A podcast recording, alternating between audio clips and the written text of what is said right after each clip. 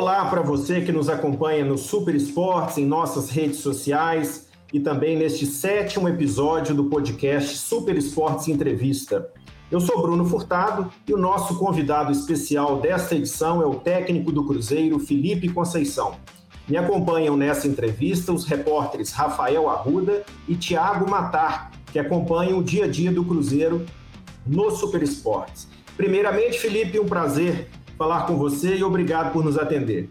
É, o prazer é todo meu estar com vocês. Bom a gente ter esse espaço, essa oportunidade de falar. Eu que agradeço o convite. Felipe, para abrir essa nossa conversa, queria saber de você que fizesse uma análise, porque o Cruzeiro esse ano tem como grande desafio voltar à Série A do Campeonato Brasileiro, né? É o objetivo principal. Ao mesmo tempo, você vem com uma proposta diferente dos últimos treinadores do clube, uma proposta de um futebol mais ofensivo, uma marcação mais agressiva no campo ofensivo. E eu queria saber de você em quanto tempo você acha que será possível implantar essa nova filosofia com eficiência e, ao mesmo tempo, colher resultados positivos, que para o torcedor é a volta à elite nacional. É, Bruno, eu, é... as duas coisas andam junto, né? No momento que a gente conseguir ter uma regularidade nisso que a gente está construindo, no desempenho, eficiência é, nas finalizações, nessas roubadas de bola no campo do adversário, um aproveitamento melhor após essa roubada.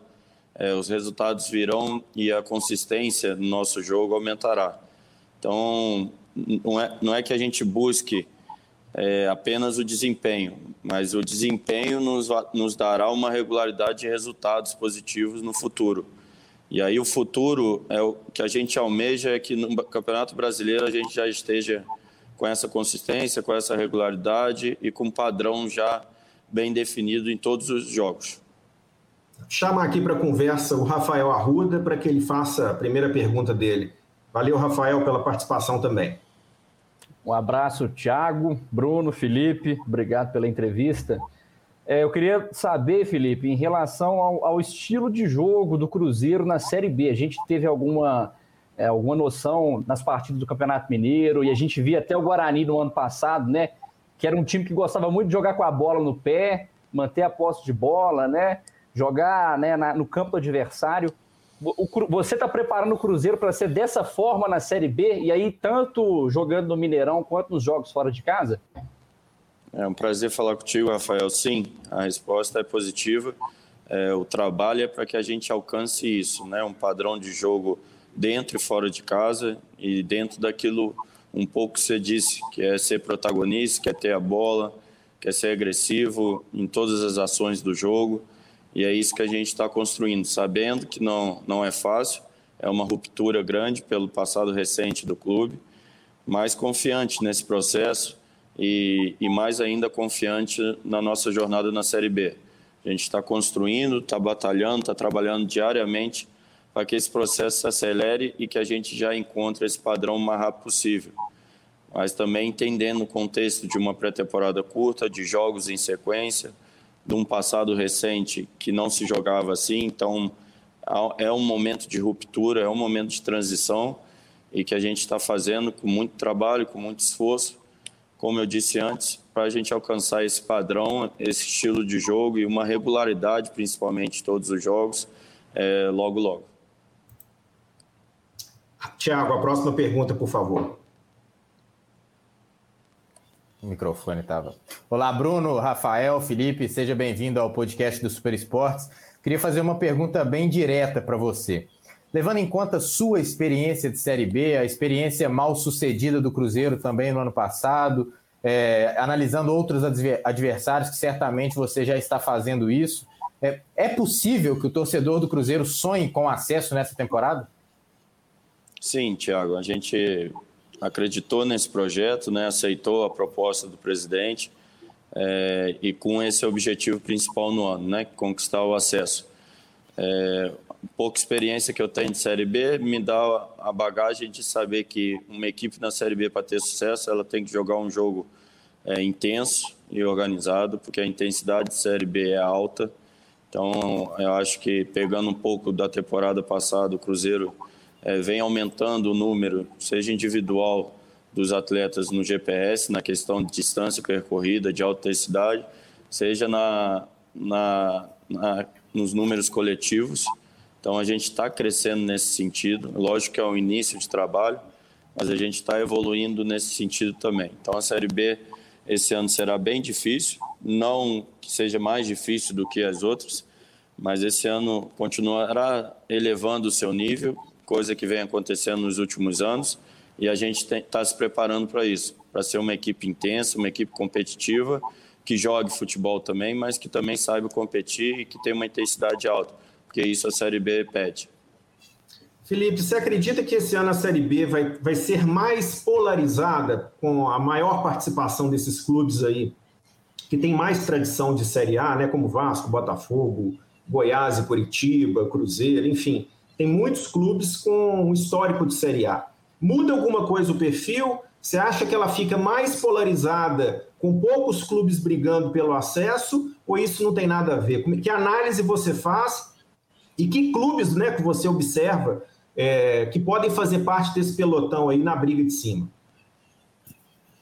É difícil prever, né, Bruno? É, porque depende do processo também inicial do ano de cada clube. Mas a gente tem exemplos como do Cuiabá, que são equipes que vêm de uma Série C e disputar, disputou dois anos de Série B e cresceu a cada ano. Então tem outras equipes é, que permaneceram na Série B, que tem um processo de médio e longo prazo, que também é, vem com um trabalho mais sólido e crescendo é, desde o ano passado. Então, são equipes também que podem brigar.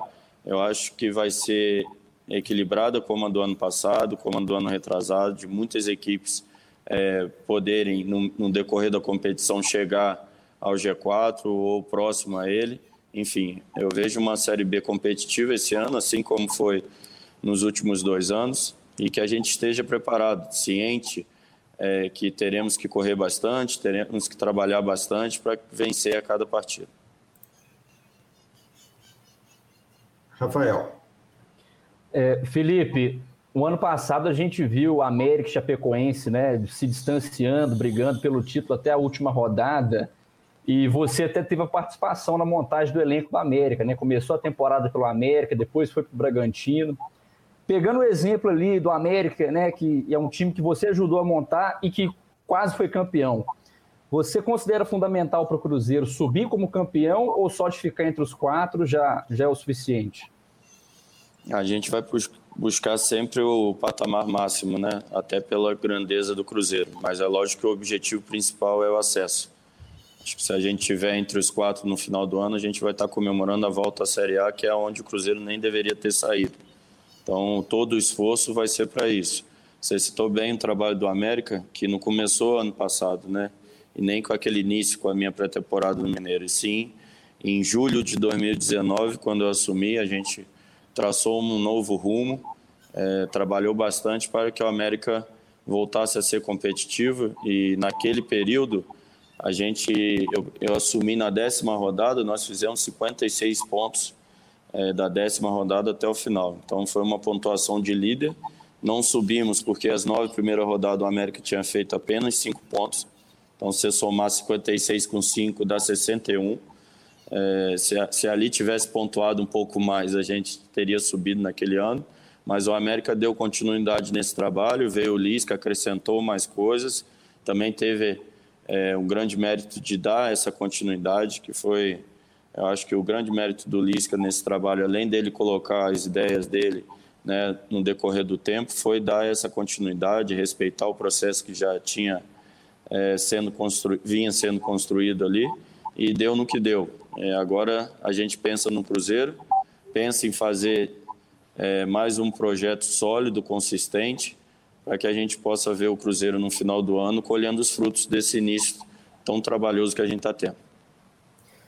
Felipe, a gente sabe que você está no início de trabalho, é importante que, que isso seja levado em consideração, mas o levantamento de um site chamado Sport News Mundo, feito aí nessa semana, mostrou que o Cruzeiro tem o pior aproveitamento ofensivo de sua história, dos 100 anos, o pior início nesses, nesses primeiros jogos.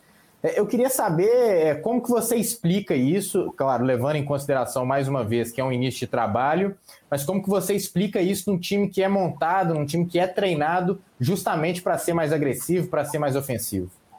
É, a explicação está no momento de, de transição, Thiago. Não tem outra explicação. Quando você aumenta a velocidade do jogo, aumenta essa agressividade, aumenta o volume, a tendência é que a eficiência técnica reduza. Isso eu já passei em outros clubes e é, e é de certa maneira natural. É, ciente também que aqui a ruptura é maior do que eu tive em outros clubes. Vocês, se vocês lembrarem, o Bragantino era uma equipe que já jogava para frente e tinha um volume ofensivo grande. Né? O Guarani também, mesmo não tendo bons resultados na Série B, nunca foi uma equipe é, de jogar em bloco baixo e ser reativa. Ela sempre procurou propor o jogo pelos treinadores que passaram lá antes da minha chegada. Então, assim, a ruptura no Cruzeiro é uma ruptura maior. Tá? É um desafio maior que requer mais tempo, mais trabalho, até pelas mudanças no elenco, até pela tudo que o clube passou na temporada passada, enfim. É, são várias circunstâncias que esse processo é mais trabalhoso, mas eu não tenho dúvida que a gente está no caminho certo. Essa análise é, é, fria quando ela olha só a questão dos gols, né? Porque se você pegar o primeiro jogo, nós tivemos 27 finalizações. Então a tendência é que no decorrer do tempo, essas 27 finalizações em uma partida, e muitas delas dentro da área, se eu não estou enganado, foram oito, nove dentro da área, se tornem naturalmente dois, três gols para a nossa equipe. Né? Nem precisa de um volume tão grande. A média nossa hoje é de 16, 17 finalizações. A entrada no último terço nosso é a maior do Campeonato Mineiro, em, é, em comparando com todas as equipes que disputam né, essa competição. Então, são números que demonstram que a gente está no caminho certo e essa falta de eficácia, né, já que a gente tem um volume e não está produzindo em gol, vai muito dentro do que eu falei, né? que é, é o aumento da velocidade, aumento do volume, acostumar os atletas a, a, jogar nessa velocidade, nessa intensidade e manter o refino técnico, isso é adaptação. Com certeza, com o tempo, com a automatização desses movimentos, é, com, com a adaptação dos atletas a essa velocidade de jogo, a eficiência deles será maior e a gente vai transformar esse volume, esse controle é, que temos até demonstrado com vários números em gols e vitórias. Felipe, por exemplo, é, antes do clássico com a América, você já tinha uma semana de trabalho cheia, né? Com sete sessões de treinamento. E nesse período de paralisação do Mineiro, aí foram dez sessões de treinamento, né? Para essa partida com o Tom Benz. Você acha que o torcedor já vai ver um pouquinho de evolução? Eu sei que esse trabalho é de médio e longo prazo, mas nesse próximo jogo do Campeonato Mineiro, o que, que ele vai encontrar de diferente? Quais são as suas impressões desse, desse período de treinamento? Sim, Bruno, é, é um processo que ele não é linear, né? Ele vai ter oscilação. Né? Mesmo com a semana de treinamento para a América, é, na verdade, você, você conta sete dias, mas você só pode treinar forte durante três, quatro dias, porque a véspera e antivéspera de jogo você tem que reduzir já, pensando no jogo e montar trabalhos é, não de crescimento da equipe, mas sim de estratégia de jogo. E até esse corte do América, a gente rodou bastante a equipe. Inclusive, no jogo do América, eu mexi mais uma vez, porque acredito e acreditava naquele momento que era hora de fazer essas experiências, que era hora de dar oportunidade a todos os atletas, que era hora de variar a função naqueles que, que se predispõem ou que já jogaram em outras funções, como foi o caso do Alan por dentro. Então, assim, era o momento da gente experimentar, era o momento da gente testar os atletas, é o momento de dar minutos a todos eles. E agora é, é um outro momento, né? É um momento mais é, de montar uma base tá? de dar crescimento a essa base da equipe, não que não haverá alterações, às vezes de suspensão, ou às vezes um rendimento melhor, mas serão menos, vocês conseguirão ver é, e saber mais ou menos qual a equipe do Cruzeiro entrará em campo daqui para frente. É, é a segundo, segunda parte do processo que dá um crescimento maior coletivo tá? e dá uma consistência maior. É isso que a gente vai buscar nesses dois meses finais do Mineiro para iniciar bem o brasileiro. Cara. Felipe, é, em relação ao jogador específico, Matheus Barbosa, é, o técnico Marcelo Chamusca até concedeu uma entrevista para a gente, na qual ele elogiava as qualidades de marcação do Matheus Barbosa, né? Relembrou que ele foi zagueiro na seleção sub-17, fez dupla é, com Marquinhos, inclusive. E no Cruzeiro ele ainda não jogou, não, pelo menos não demonstrou todo o potencial que apresentou no Cuiabá, que, que subiu para a primeira divisão. Isso se deve a alguma mudança de posição, né, alguma função que ele está fazendo mais adiantado? Como é que você faz a avaliação desse atleta e como que você pode ajudá-lo a desenvolver também? É, o, o, Barbosa teve bons momentos. Né? O jogo contra o RT, primeiro tempo, por exemplo, ele fez é, um primeiro tempo excelente. Depois cai um pouco no meio do segundo tempo, natural nesse início de processo. A função é um pouco mais adiantada, mas ele tem potencial é, para fazer o que a gente chama de box to box, né? Eu lembro no início do processo do América, eu jogava com Zé Ricardo, Juninho e Maranhão. E também haviam questionamentos que faltava um meia, faltava, enfim, homens para pisar na área, para chegar na área, ou, ou, de, de definição do último toque, né? Então, a minha maneira de jogar é muito que todos atacam e todos defendem. Então, isso é um processo natural. Acho que o Barbosa, assim como os outros, atletas que chegaram irão crescer, até os que estavam, porque é um processo novo para todo mundo, não é só para esses que estão chegando.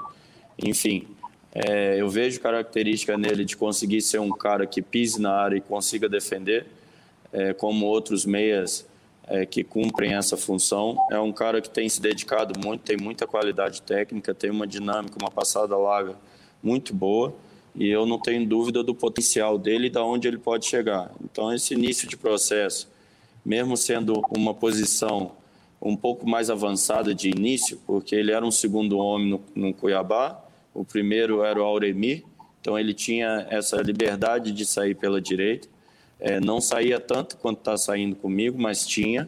Então eu estou aproveitando essa qualidade dele, usando um pouco mais adiantado, sim mas usando muito o potencial que ele tem, que é essa passada larga, que é esse volume que ele tem de movimentos em, em longo espaço, né, de poder pisar na área do adversário, de poder daqui a pouco estar tá na nossa área defendendo.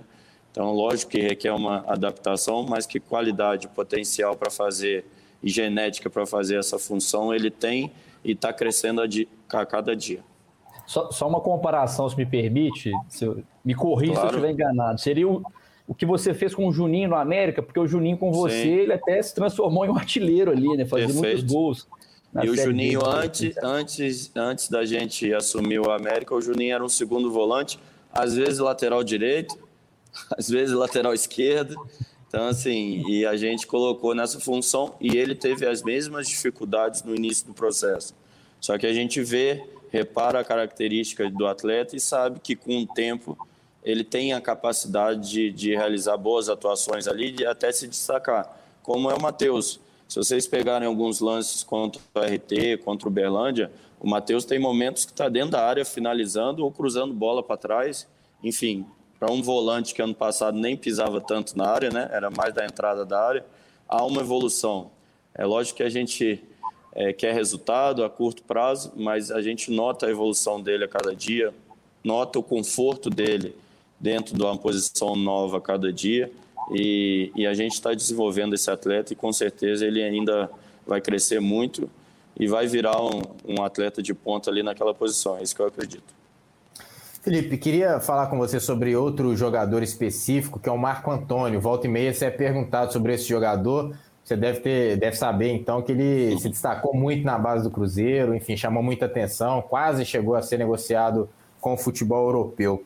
É, além da boa técnica, que é, é notória, assim, a gente sabe pelos jogos na base especial, especialmente, ele tem as características que você espera de um meia é, armador e, e, que nem ele, assim, intensidade. Você acha que ele realmente pode, pode ajudar o Cruzeiro já nessa temporada? Como é que você vê esse jogador?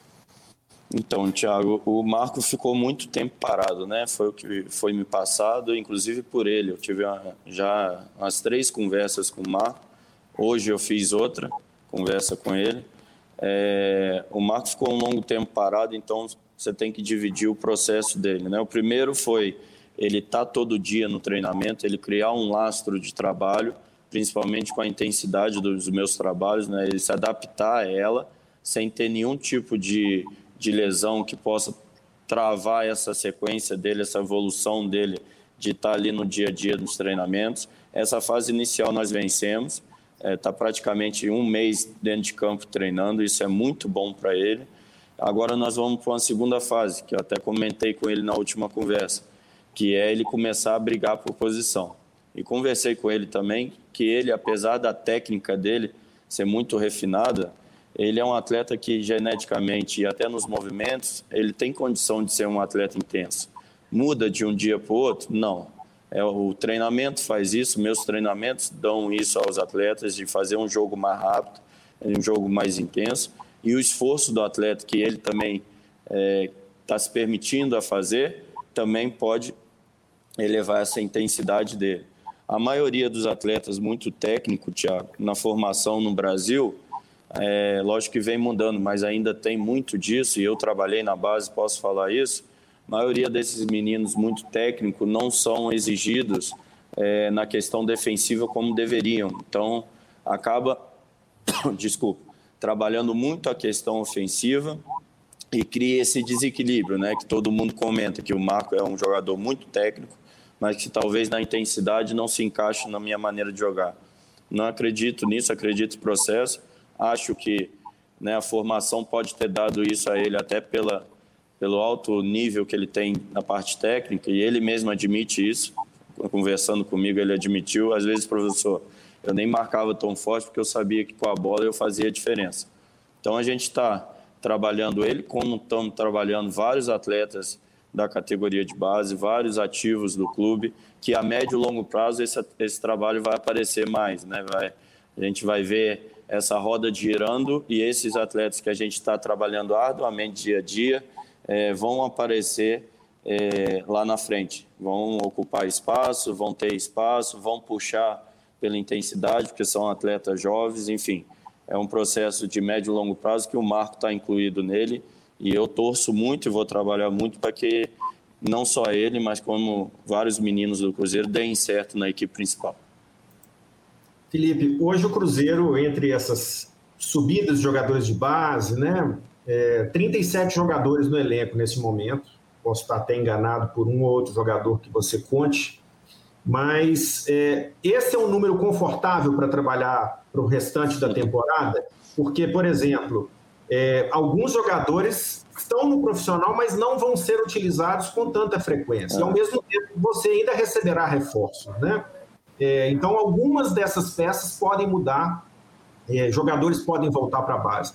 Qual que é o número exato de jogadores que você conta para a temporada, contando já quem pode chegar e esses jogadores que você pretende experimentar ao longo do Mineiro e da Série B também vindo da base? É, Bruno, você dividiu bem. Às vezes você está com um elenco de 30 atletas. Hoje, por, hoje, por exemplo, não. Nesse período que nós tivemos para trabalhar, nós tivemos em torno de 27, 28 atletas.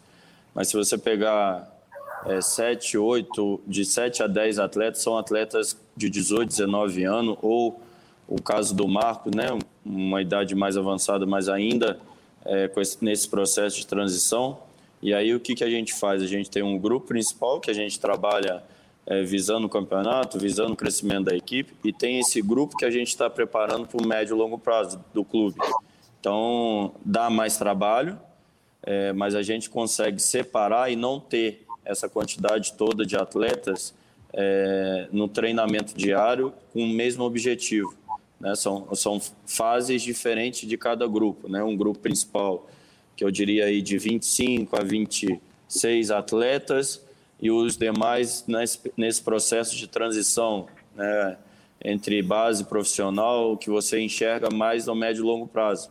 É, eu cito alguns treinamentos meus, por exemplo, é, principalmente próximo ao jogo, eu faço um trabalho para os 20 atletas que irão para o jogo, 20, 21, e depois fico mais uma hora de treinamento com com o que a gente chama de G3, que são esses, esse perfil de atleta que eu estou te falando, e trabalhando com os mesmos conteúdo que, que os outros vêm, vêm fazendo, né? Seja em treinamento ou em jogos. Então, assim, é um, é um trabalho de formiguinha, é um trabalho que não aparece, mas que a gente fica fazendo pro, em prol do futuro do clube, a médio e longo prazo, e que com certeza vai dar muitos resultados. Felipe, é, o Thiago até já te perguntou do Marco Antônio, que é um jogador certo. jovem, só que ele já estourou a idade sub-20. E aí Sim. a gente vê no elenco do Cruzeiro outros dois jogadores, né, que são o Nonoca, né, Lucas Ventura, e o Gui Mendes. Gostaria que você observar, fazer as suas, as suas observações a respeito desses dois atletas, né, como que eles estão desenvolvendo os treinamentos e se podem futuramente receber oportunidades na equipe.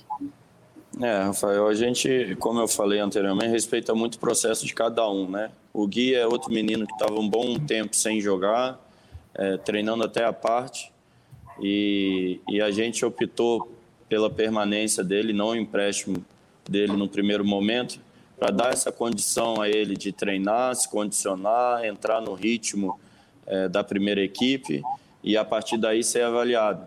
Então o Gui está nesse processo, vem evoluindo é, no atual momento dele, ele está em condições já de começar a demonstrar é, se valerá a pena ficar com ele para o Campeonato Brasileiro da Série B ou não. Temos ainda mais dois meses. Ele está nesse processo, está se dedicando muito tem evoluído muito nos treinamentos. O Nonoca, idem. Tá? É, um, é um atleta que chegou depois da pré-temporada, ou seja, dificuldade ainda maior. A apresentação dele foi depois. A gente fez o recondicionamento dele. Hoje é um atleta também que consegue treinar num nível razoável dentro do grupo e, e a gente está avaliando com calma, dando tempo para não errar né, nessas avaliações. Se for o caso de algum deles precisar ser emprestado durante o brasileiro para retornar depois e ganhar né, com jogos em outras equipes, também vai ser feito. É importante a gente dar atenção a todos os atletas que são patrimônio ativos do clube, isso eu procuro fazer, independente da idade, independente é, do histórico. Se está aqui dentro, eu tenho que trabalhar para todos eles, trazer evolução para todos eles, porque é como eu disse, às vezes vai continuar dentro do clube, vai ajudar a gente, vai dar um retorno aqui dentro, a curto e médio prazo. Às vezes vai sair, vai fazer um bom, uma boa competição em outro lugar, mas foi preparado pela gente nesse período, né? Então vai chegar em outro lugar pronto para jogar e, e dar também um retorno ao clube. Às vezes, mesmo não, não estando jogando aqui, é um ativo do clube. É isso que a gente tem feito. É, tudo isso que eu estou comentando com vocês é, é um trabalho diário que às vezes não é passado e as perguntas são muito boas por causa disso. A oportunidade de eu poder falar, porque isso lá na frente a gente vai olhar o resultado e vai ver é, realmente aquilo que o Felipe falava lá no início do ano. Você vai ver esses atletas dando um retorno financeiro ao clube que é importante ou esportivamente também. Felipe, eu queria aproveitar, é, eu, vou juntar, eu vou juntar aqui três perguntas em uma só, vou citar o nome de tá vou citar o nome aqui, vou citar o nome aqui de quatro jogadores, queria que você falasse especificamente sobre eles. Os tá dois bom. primeiros são Léo e Henrique.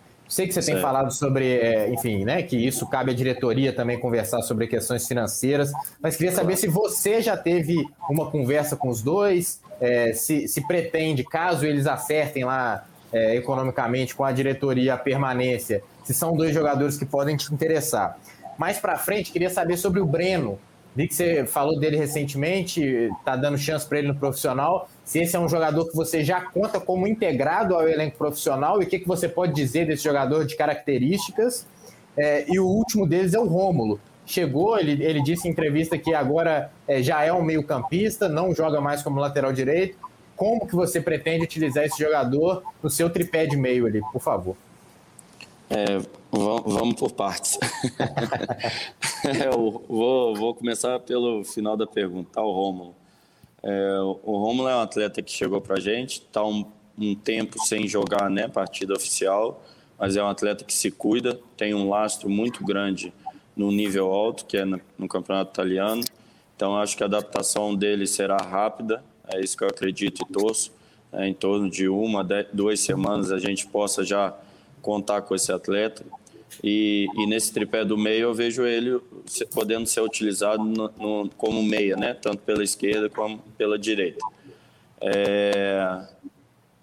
Vamos lá, o Henrique e o Léo são atletas que estão entregues pelo departamento médico, no departamento médico. Então, assim, eu ainda não tenho a questão do retorno deles, tem a questão ainda contratual que a diretoria é, vai resolver, enfim.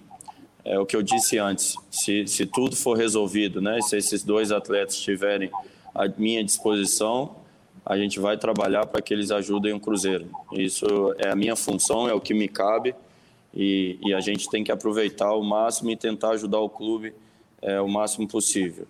Faltou um, me lembra aí, Thiago. Breno. O Breno. o Breno, eu assisti um amistoso do Sub-20, né? Já fui algumas vezes na toca e na última vez que fui, o Breno fez esse jogo treino contra o Sub-20 do Londrina e, e, de, e, demonstrou qualidades e eu optei por esse período de treinamento trazer ele para conhecer mais de perto, para ele ter uma vivência e é como eu disse de outros processos, ele ainda está nesse processo de transição, é, não é não está integrado no, no elenco profissional. A gente vai continuar esse processo de observação, vai continuar puxando sempre que possível para treinamentos e no momento que a gente sentir que ele possa ser integrado, a gente vai fazer, sem que prejudique essa evolução dele. Né? No momento, ele treinou, vai voltar para o sub-20, é, vai aproveitar o processo lá, já que a gente vai ter uma sequência de jogos grande e a qualquer momento pode retornar a treinamento no profissional. É, faz, é mais um caso que faz parte desse processo a médio e longo prazo do Cruzeiro e que lá na frente a gente vai ter um Cruzeiro cada vez mais forte com esse processo. Ô Felipe, é, recentemente, alguns colegas, em entrevistas anteriores, você destacou que o Cruzeiro ainda vai ter é, reforços até a Série B do Campeonato Brasileiro. Né? É, você já identificou, é, pode revelar as posições é, mais carentes para a chegada desses reforços e falasse também do perfil porque quando você falou da chegada de reforços, você não definiu, por exemplo, não revelou se seriam mais experientes, como é o caso do Rômulo, né, que acabou chegando, ou se são jogadores mais promissores, que possam dar mais intensidade ao time. Isso que você busca sempre em cada treino, em cada jogo. Você ainda sente a necessidade de chegada de mais jogadores experientes ou a sua prioridade são esses jogadores mais promissores e que podem até no futuro se tornar uma, uma receita para o clube com vendas e transferências? É, Bruno, essa é a análise mais complexa, né? Lógico que o que você citou de atletas, é, independente de ser jovem ou, um pouco mais com a idade avançada, mas que tenham né, um perfil de, de um jogo de intensidade, a gente busca sim. É, mas aí tem, é, é um pouco mais complexo. Às vezes, numa posição, você tem um atleta mais experiente e não tem um jovem dentro da casa que possa te dar esse perfil. E aí você pode buscar um, um jovem né, que vai ali fazer uma sombra com esse atleta mais experiente ou com um determinado tempo ocupar a vaga dele, né, num processo natural de disputa. Ou então, no, num, num outra posição, você tem o experiente e tem um jovem, é, posso citar o exemplo, tá? O Manel, por exemplo, é um zagueiro experiente, é, que ajuda muito né, nesse processo que a gente está passando. E aí você tem um Everton que eu puxei também, assim como o Breno, mas fui assistir um treinamento no Sub-20, puxei e hoje está integrado no profissional e que precisa de espaço. Então você vai trazer um zagueiro é, para ocupar essa segunda posição, para brigar pela titularidade, enfim, nessa posição, mas aí você põe o Everton para terceiro, terceiro posto, né? terceiro, quarto posto. Então, você atrapalha o processo de um jovem dentro do clube muito promissor. Enfim, então, essa análise é mais complexa do que o treinador gostar de um, de um atleta mais jovem ou um atleta mais velho, enfim.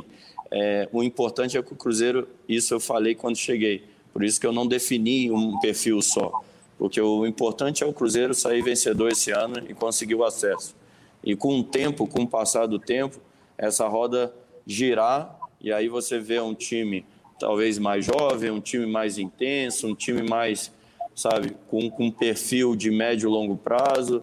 Mas o importante esse ano para o Cruzeiro é o acesso. Então a gente tem que estudar cada caso, é, entender cada caso e o que for melhor para o clube a gente vai fazer. E as posições? Só, só, só então, Bruno, as posições também têm a ver com isso. A gente ainda Lógico que algumas fica claro que você tem só o Cáceres na lateral direita e estou trabalhando o Ramon, trabalhei o Giovani, que são da base. Então isso é uma posição que a gente pode trazer um atleta ali para brigar por posição com o Cáceres. Ou daqui a um mês eu falar para você, ó, o Bruno, o Ramon foi. O Ramon se desenvolveu, teve uma evolução enorme daqui a um mês. E aquele lateral direito que a gente já está mapeando no mercado, não, vamos dar uma segurada, que eu acho que o Ramon vai sustentar uma Série B. Estou te dando um exemplo que o processo é dinâmico, tá? Que a gente tem algumas posições que a gente já olha, já mapeia, já sabe que pode, que pode ser, continuar sendo uma carência no elenco, mas que isso é dinâmico, que isso muda de acordo com, com o processo. Né? Daqui um mês eu posso estar falando para você, como eu citei, que ali está resolvido. Que eu, temos um Cáceres que é um cara que sustenta a posição e temos um, um Ramon que de 20 anos, mas que eu já vejo que, que para a Série B e no momento que o Cáceres é, não tiver, ele vai dar conta do recado. Então, para que, que o clube precisa gastar dinheiro ou ir no mercado, trazer se tem um ativo dentro do clube? Então, assim, é um processo dinâmico é, eu não posso passar para você os nomes que a gente está mapeando, até pela concorrência do mercado, mas estamos fazendo, estamos analisando e estamos a cada semana é, reanalisando, porque tem que ser assim, a gente não tem muita margem é, para erro esse ano, o Cruzeiro não pode contratar é, 20 jogadores e mandar embora outros 15, ou botar para treinar a parte outros 15, isso faz mal, seja financeiramente, seja numa gestão de grupo, a gente tem que ter um trabalho consistente, sabendo que a gente vai ter esse início doloroso, sabendo que precisa crescer é, em todos os aspectos, mas sabendo também que esse grupo de atletas, por exemplo, que está no Mineiro, daqui a dois meses vão ter uma evolução, todos eles. Então a gente tem que acompanhar essa evolução, ver até onde eles conseguirão é, corresponder, para aí sim é, pontualmente trazer no mercado as peças para tornar o time mais forte no Campeonato Brasileiro. Felipe, só, Rafael, rapidamente. Felipe, você citou, você citou aí há pouco numa, numa resposta o Everton, é, briga Sim. por posição. Hoje a gente Sim. já pode dizer que ele é o substituto imediato, ele é o primeiro zagueiro reserva do Cruzeiro. E aí, já emendando, você tem uma sinalização já da diretoria sobre a permanência ou não do Manuel? Não, eu ainda não. Eu estou focado com o Manuel, assim como ele está focado até o final do contrato. Eu não, não procuro me envolver nessa questão de negocial. É, a gente sabe da importância dele. A questão do Everton, é, hoje é assim, junto com com Paulo, com Brock, com Ramon e Manuel, são as cinco peças que a gente tem ali. Conto com os cinco. Ainda estou fazendo a transição do César, estava aqui o Guilherme Matos treinando, mas esses cinco hoje é, fazem parte de, do elenco né, principal. E o Everton hoje briga por posição, está brigando. É, e aí a, o processo diário vai dizer se ele vai ser o primeiro, vai ser o segundo, se vai ocupar a vaga de alguém no time titular, enfim. É um atleta que se incorporou, tem um grande potencial, tem apenas acho 18 anos, se eu não estou equivocado, se ele não já fez 19 esse ano, mas ah, acho que ele tem 18 ainda. Então, enfim, um futuro enorme no clube e a gente fica feliz de já ter pescado uma peça dessa, que é como eu falei, pescamos há um mês atrás, é, ele jogou o primeiro jogo, jogou bem, foi para a seleção, infelizmente teve o Covid, que atrapalhou um pouco a sequência dele, e mas agora já retornou, tem feito bons treinamentos, está totalmente incorporado ao grupo de jogadores e é um atleta que está pronto é, para compor o elenco da Série B, ou seja, menos uma contratação que a gente precisa. É, Felipe, é, obviamente que a questão financeira é, num clube é fundamental, né? Para dar tranquilidade a jogadores, comissão técnica. O ano passado, isso atrapalhou muito, né? Na temporada passada, durante toda a Série B isso chegou o momento de incomodar jogadores mais experientes, como Rafael Sobis. É, por outro lado, há clubes como Chapecoense, que foi campeã da, da, da, Série B com salários atrasados, muitos meses salários atrasados. Mas até que ponto essa convivência com os débitos, com o atraso de salários, atrapalha o seu dia a dia, a sua relação com os jogadores e, e te exige mais né, a ponto de ter que conversar com alguns jogadores, tranquilizar pontualmente alguns atletas. Como é que é essa convivência num clube que está vivendo essa dificuldade toda? É, Bruno, com certeza o clube não são duas partes, né? É uma parte só. E tudo influencia, não só a questão financeira, a questão do ambiente, questão de relacionamento, questão do passado. da gente superar e olhar para frente, enfim, são vários pontos que a gente trabalha no dia a dia que não é só a tática, né? É, nessa questão, o que, que a gente tem procurado fazer, tem construído com os atletas e, e todos estão envolvidos em ajudar o Cruzeiro. Né? O Cruzeiro vem do ano difícil, na questão financeira ainda está num processo muito delicado e cabe a gente o que a tornar uma equipe forte, uma equipe competitiva, uma equipe que vai avançar é, nas competições, porque isso também ajuda a trazer patrocinadores, a trazer receitas é, com torcedores, enfim, sócio-torcedor. É, se a equipe for bem dentro de campo, a gente vai ajudar o clube a equalizar essa questão também. É, esse trabalho que eu falo para vocês, que é a médio e longo prazo dos jogadores da base, que eu citei o Everton como exemplo, que a curto prazo a gente já está conseguindo integrar ele no elenco profissional, isso também vale muito. É, o valor de um Everton, o valor de, de outros jogadores jovens dentro do elenco e jogando, eu fiz isso é, no América, é, vários atletas lá que jogam até hoje de uma idade é, que são jovens, né? Estão jogando lá, integrando equipe profissional eu fiz esse processo em 2019. No Guarani, a gente fez esse processo mesmo com o carro andando. Foi Renanzinho, foi o Matheus Souza, foi o Eliel, tudo 2000, 2001, atletas abaixo de 20 anos. É o Vitor Ramon, que estreou contra o Cruzeiro no Mineirão. Enfim, isso ajuda muito o clube e a gente tem que fazer aqui também. Seja dentro de campo com resultados, porque isso vai ajudar o clube a conquistar receitas, seja através desses atletas jovens a médio e longo prazo. Por que, que eu falo médio e longo prazo? Você não pode passar a responsabilidade toda para eles no primeiro momento. Você tem que montar uma equipe competitiva, uma equipe organizada e que esses atletas aos poucos entrem na equipe e dê o retorno esportivo e financeiramente. É esse trabalho que a gente está fazendo. Felipe, para fechar aqui da minha parte, eu queria um nome que eu esqueci, naquela lista de quatro, é o Ariel Cabral. Queria que você falasse certo. sobre ele, se você conta com esse jogador, se ele vai seguir outro rumo, se ele vai estar pelo menos integrado aos treinos para que você possa observar, enfim. É, Thiago, desculpa ser repetitivo, mas a, a resposta é verdadeira e é assim que eu penso. O, o Ariel primeiro precisa né, ajustar o retorno dele com a diretoria. Eu não tenho noção de questão salarial, de questão de dívida, de questão eu não procuro nem saber esse passado desses atletas que, que têm né, um contrato, que tiveram e têm é, um longo período de contrato com o Cruzeiro. É, o que me cabe é assim, ajustou com o Ariel, foi me passado que o Ariel faz parte do elenco do Cruzeiro.